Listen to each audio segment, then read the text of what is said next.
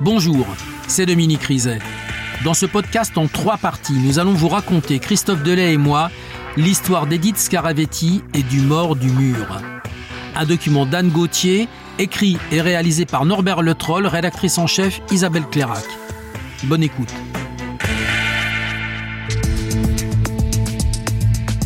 5 février 2016, magistrats, avocats, experts et policiers se retrouvent tous à la Maison Rose du quartier Saint-Simon. Le brigadier chef Stéphane Robert se souvient. Edith Caravetti, là au milieu? C'est un petit bout de femme qui est là au milieu. Et elle va, avec un naturel parfaitement confondant, reproduire des gestes euh, qu'elle n'a pas pu improviser. Euh, elle a reproduit les gestes qu'elle avait accomplis. Pour le magistrat instructeur, l'enjeu est toujours le même. Est-ce que l'accident est plausible? Est-ce qu'Edith Scaravetti a agi seule La juge lui demande d'abord de mimer la scène de violence dans la chambre, puis sur le palier devant les escaliers. Maître Édouard Martial, avocat de la famille Baca. Les enfants sont à quelques centimètres, quelques mètres j'exagère, à la fois de la scène de violence, telle qu'elle est décrite, et du coup de feu. Maître Pierre Lebonjour, lui aussi avocat de la famille Baca. Comment est-ce que les enfants n'ont pas entendu leurs parents crier, euh, se disputer, s'insulter, se menacer? C'est extraordinaire. Quand il va y avoir euh, des choses qui peuvent poser problème, Madame Scaravetti euh, va se retrouver proche du malaise. Et donc on va la laisser s'asseoir, on va la laisser tranquille, et c'est très bien parce que humainement, ce sont pas des choses qui sont simples sans doute. Mais on passera à une autre question après. Puis Edith Scaravetti explique que Laurent s'est couché sur le canapé, le canon de la 22 long rifle sur sa propre tempe, pour la mettre au défi de tirer. Christian Brocard, expert en balistique au laboratoire de police scientifique de Toulouse. On peut tout à fait, malgré la longueur de l'arme, appliquer soi-même la bouche du canon sur, euh, sa tempe et avoir encore un peu de marge pour, avec un doigt ou l'autre, euh, actionner la queue de détente. Ce que dit Scaravetti est, euh, est plausible. C'est possible. Comme le Père Noël. C'est quand même relativement peu crédible. Où c'est qu'on a vu une dispute où le monsieur s'allonge et lui tend le fusil Ouais, pourquoi pas Je vais poser des questions euh, à l'expert euh, balistique et, et légiste là-dessus. Et eux, ils vont dire euh, oui, il y a plusieurs hypothèses, nous on peut pas trancher. Pourtant, une chose est sûre, le coup n'a pas pu partir tout seul. On a fait subir des chocs à l'arme pour voir si le, le coup pouvait partir dans ces conditions-là. Mais non, c'est seulement s'il y a une pression sur la queue de détente, donc sur cette pièce-ci. Par contre, est-ce que c'est une pression qui est volontaire Est-ce que c'est une pression qui est due à une, une, tentative de reprise en main de l'arme parce qu'il y a une dispute entre les, les deux protagonistes? Euh, Ça, c'est quelque chose par nos examens qu'on ne peut pas indiquer. Le brigadier chef Stéphane Robert. Est-ce que c'est Laurent Baca qui lui-même a actionné la détente? Est-ce que c'est Edith Caravetti qui a, par euh, maladresse ou quoi, actionné la détente? Est-ce qu'elle a fait volontairement Maître Rémi Nougier, avocat de la partie civile. Pour moi, c'est une exécution. J'ai la conviction que elle lui a tiré une balle dans la tête pendant qu'il dormait. Maître Pierre Lebonjour. Alors est-ce qu'elle l'a tué au bout de la nuit? Ou est-ce qu'elle l'a tué en revenant d'avoir amené les enfants à l'école et qu'elle trouve cette espèce d'épave dont elle parle sur le canapé là étendu et qui ressemble à rien et qu'elle décide là, là, que le choc est tel que ça provoque un ras-le-bol, qu'elle n'en peut plus. Elle se dit là j'en ai là j'en ai marre, j'en ai assez, je tire. Nous c'est ce qu'on a pensé. Voilà après. Edith Scaravetti, elle, ne change pas sa version d'un iota, c'est un accident. Ni la reconstitution, ni la science ne permettent de trancher. Mais les parties civiles restent sur leurs convictions. D'autant qu'elles ne comprennent pas pourquoi Edith n'a pas appelé le 17. Je crois que la réaction euh, légitime qui aurait dû euh, probablement être la sienne, c'est de prévenir euh, les services de secours en disant voilà ce qui s'est passé, il m'a frappé, euh, on s'est disputé, il a pris le fusil, le coup est parti. Et je pense que À ce moment-là, on, l'aurait davantage cru. Brigadier Alexia Monesma. On lui pose la question. Mais bon, elle, elle explique que elle n'a pas appelé police secours parce qu'elle savait que elle verrait plus ses enfants. Ensuite, Edith explique comment elle s'est débarrassée du corps, d'abord sous la pergola, puis dans les combles. Et là, elle bluffe tout le monde. C'est assez euh, impressionnant parce qu'elle a beaucoup de force par rapport à son gabarit. C'est un mannequin hein, qui est sanglé, avec la sangle qui, avait été euh, utilisée au moment des faits. Et elle hisse euh, le corps toute seule, sachant qu'au moment où elle le fait, elle a perdu du poids puisqu'elle était en détention, donc elle avait maigri. Mais elle est arrivée à hisser le corps.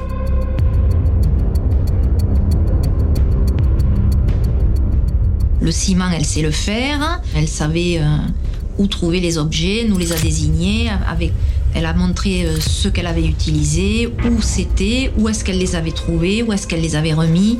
C'était assez, euh, on va dire, machinal. On n'a pas de, doute particulier à ce niveau-là. Elle a, elle a agi seule.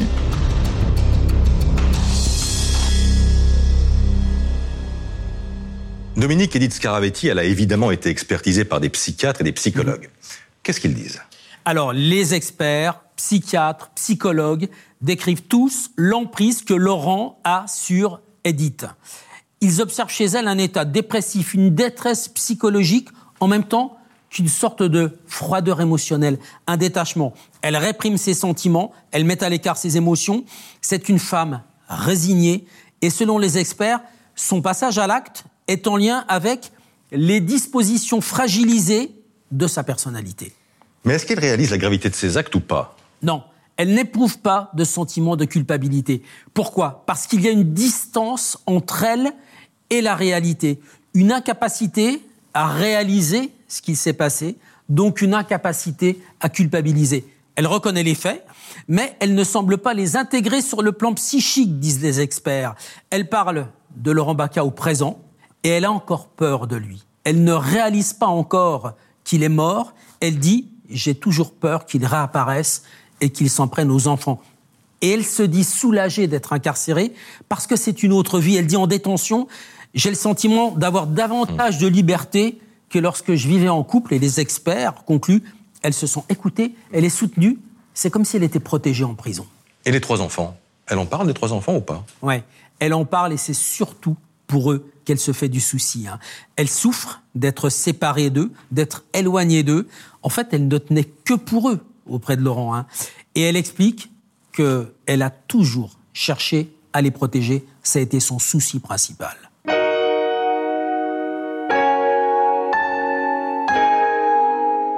À la fin de l'instruction, Edith Scaravetti est finalement renvoyée devant la cour d'assises de Haute-Garonne pour meurtre sur conjoint. Son procès s'ouvre le 19 mars 2018. L'accusé encourt la perpétuité. Mais dès l'ouverture des débats, une autre affaire s'invite à l'audience. L'affaire Jacqueline Sauvage. Au journal de France 2, le 23 janvier 2016, on couvre les manifestations. Grâce et liberté pour Jacqueline Sauvage, voilà ce que scandent les manifestants. Le 4 décembre dernier, Jacqueline Sauvage est condamnée en appel à 10 ans de prison pour le meurtre de son mari.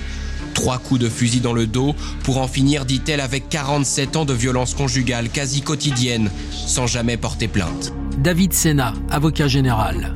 Le procès Scaravetti, il s'ouvre dans ce contexte. Et je dirais que la défense d'Alice Scaravetti n'a pas eu trop à en faire pour qu'en effet ce contexte lié à l'affaire sauvage s'impose et s'invite euh, au sein de la cour d'assises euh, de Haute-Garonne.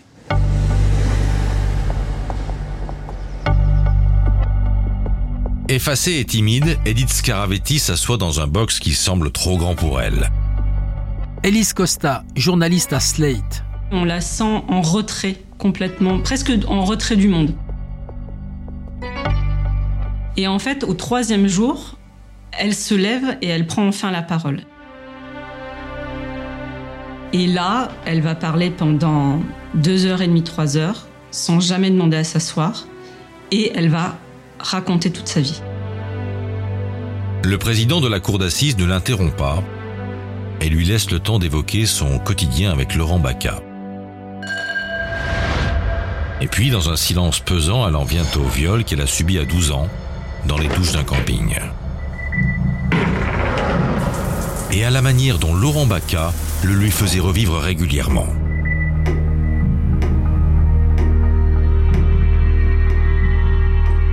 C'est un moment extrêmement marquant parce que, bien sûr, on, se rend compte de, euh, de ce qui se joue dans ce huis clos, familial et conjugal. Et elle dit, ça m'a énormément blessée, mais moi je me suis rattachée au fait qu'il m'avait vraiment écouté. Il m'avait entendu. Quand elle raconte ça, elle explique en fait les violences conjugales. Elle raconte en fait comment on se rattache à des petites choses, même dans l'horreur. Maître Laurent Boguet, avocat d'Edith Scaravetti. Lorsque la suspension intervient, euh, je découvre une Edith euh, complètement rincée, au bord de l'épuisement, parce que ça lui a coûté extrêmement à la fois psychologiquement et physiquement. Elle a, à cette occasion, tout livré. Elle a tout livré, mais c'est toujours sa version des faits, sur leur vie et sur le crime. Elise Costa. La question, c'est de savoir, est-ce que c'est un meurtre ou est-ce que c'est un accident? Et pour moi, quand, quand, elle raconte tout ça, je me dis, bah oui, effectivement, ça peut être un accident. Et qu'est-ce qu'on fait dans ce cas-là? Bah, Le doute doit toujours profiter à l'accusé. Côté accusation, son récit n'est pas satisfaisant. L'accusé en a trop dit sur les violences conjugales et pas assez sur la mort de Laurent Bacca.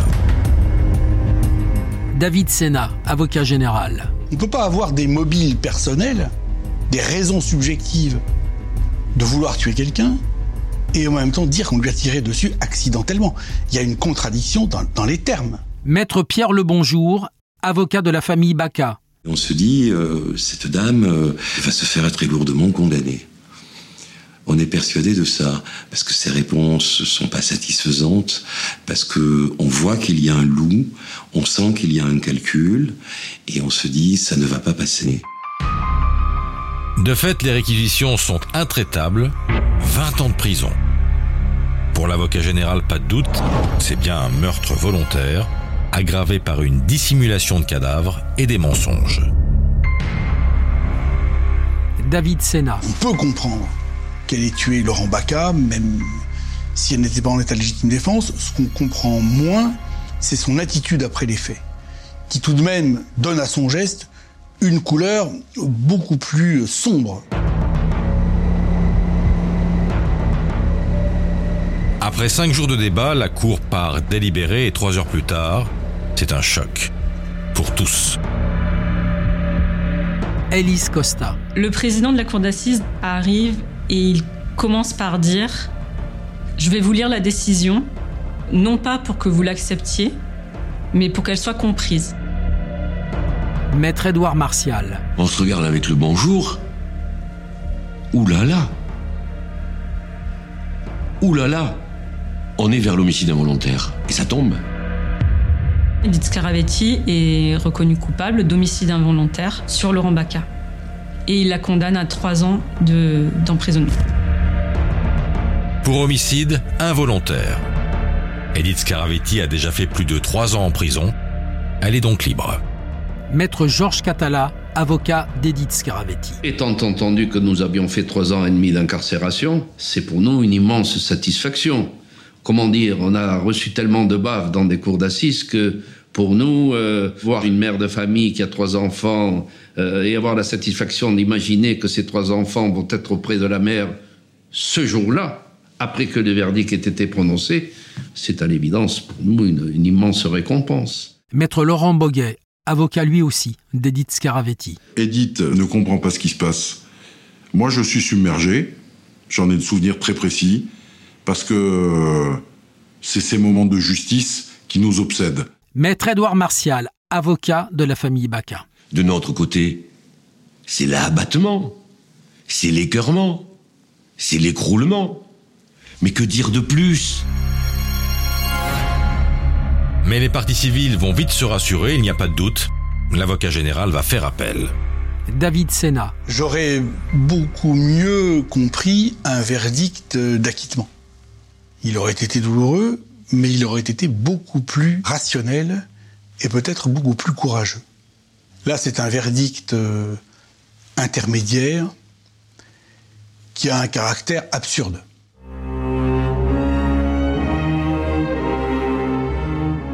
Edith Scaravetti retrouve son emploi d'aide à domicile et surtout ses trois enfants. Et quand son procès en appel s'ouvre devant les assises de Montauban le 13 mai 2019, elle comparaît libre. Elle risque une nouvelle fois la prison à vie.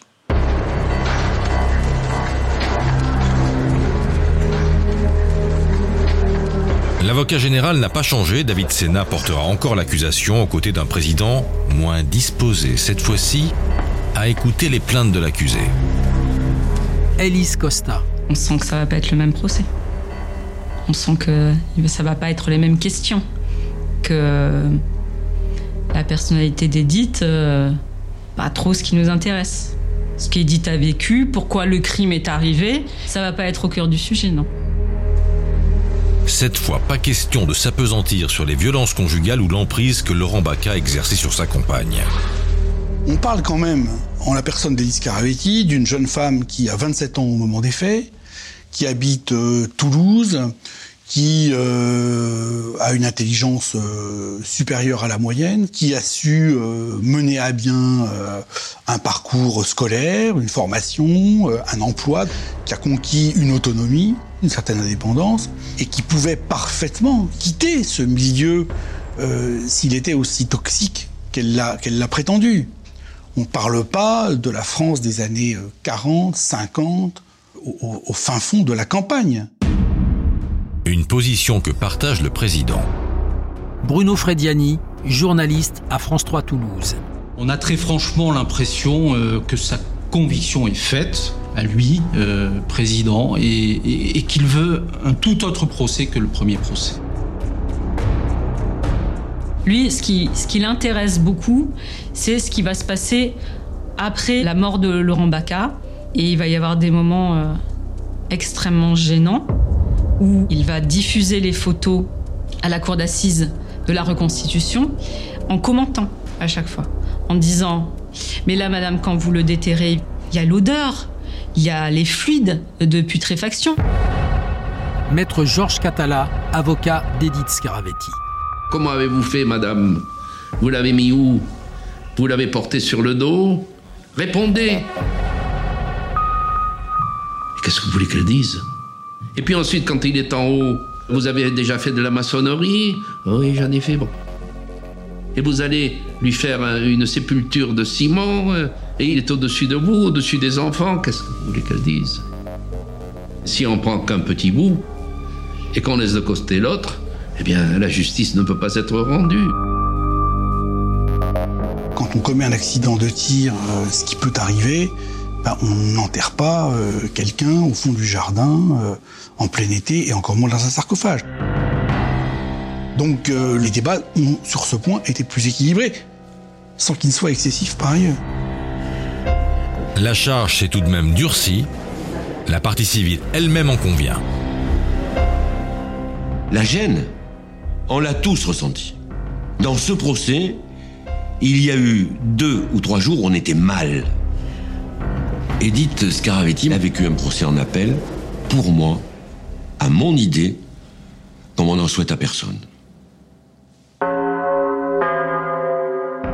Edith Caravetti était en lévitation, dans l'impossibilité de prendre fait et cause pour sa cause à elle. Et même physiquement, on la voit toute seule sur, euh, sur ce banc, dans cette immense box vitrée, et on sent qu'elle se recroqueville sur elle-même. Elle est tétanisée, prostrée. Elle se rend bien compte que cette fois-ci, c'est pas la même chose et qu'il se pourrait très bien qu'elle perde ses enfants. Pourtant, l'avocat général prononce des réquisitions moins sévères qu'en première instance. 15 ans de réclusion criminelle. Je propose 5 ans de moins parce que les débats m'y ont conduit. Tout avait été dit, absolument tout. On a parfaitement compris, au terme de ces débats, comment elle l'avait tué volontairement, indépendamment de toute agression dans le même temps de l'action. Cela s'est-il passé au cours de la nuit, comme le dit Edith Scaravetti, ou alors, euh, au contraire, au matin, après qu'elle ait euh, accompagné ses enfants à l'école Personne n'est capable de le dire avec certitude. Il est beaucoup plus vraisemblable que les faits ont eu lieu dans un huis clos total.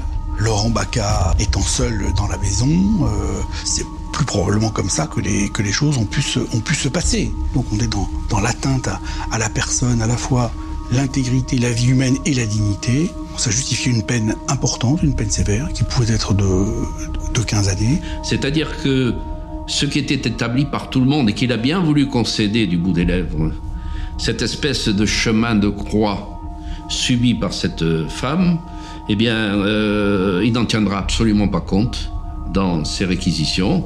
Euh, il considérera qu'au moment où elle aurait tiré sur son copain, euh, c'est euh, dans le cadre d'une tranquillité d'esprit remarquable.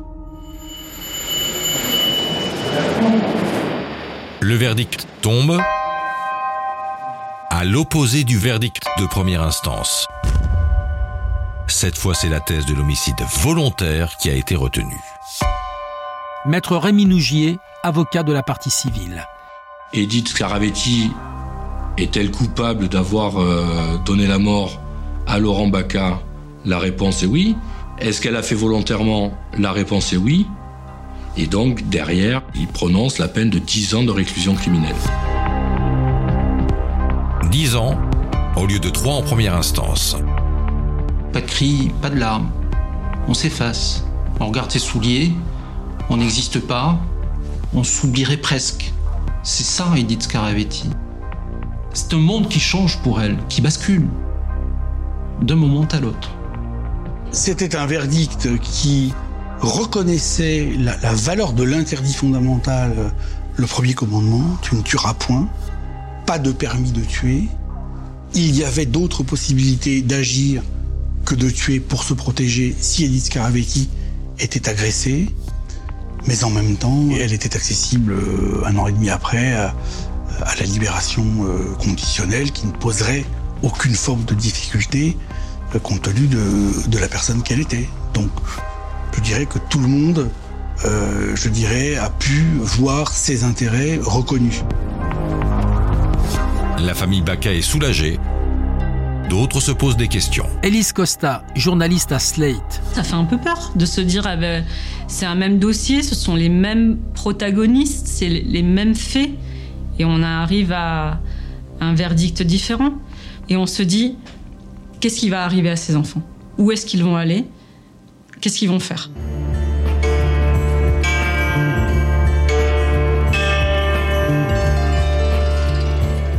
Edith Scaravetti ne s'est pas pourvue en cassation. Elle n'a pas demandé de grâce présidentielle. Elle est retournée en prison pendant 14 mois avant d'obtenir une libération conditionnelle pour conduite irréprochable.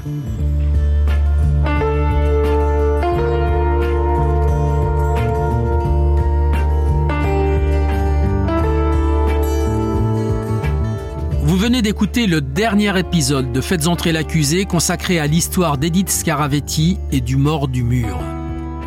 Si vous avez aimé ce podcast, abonnez-vous sur votre plateforme d'écoute préférée pour ne manquer aucun épisode.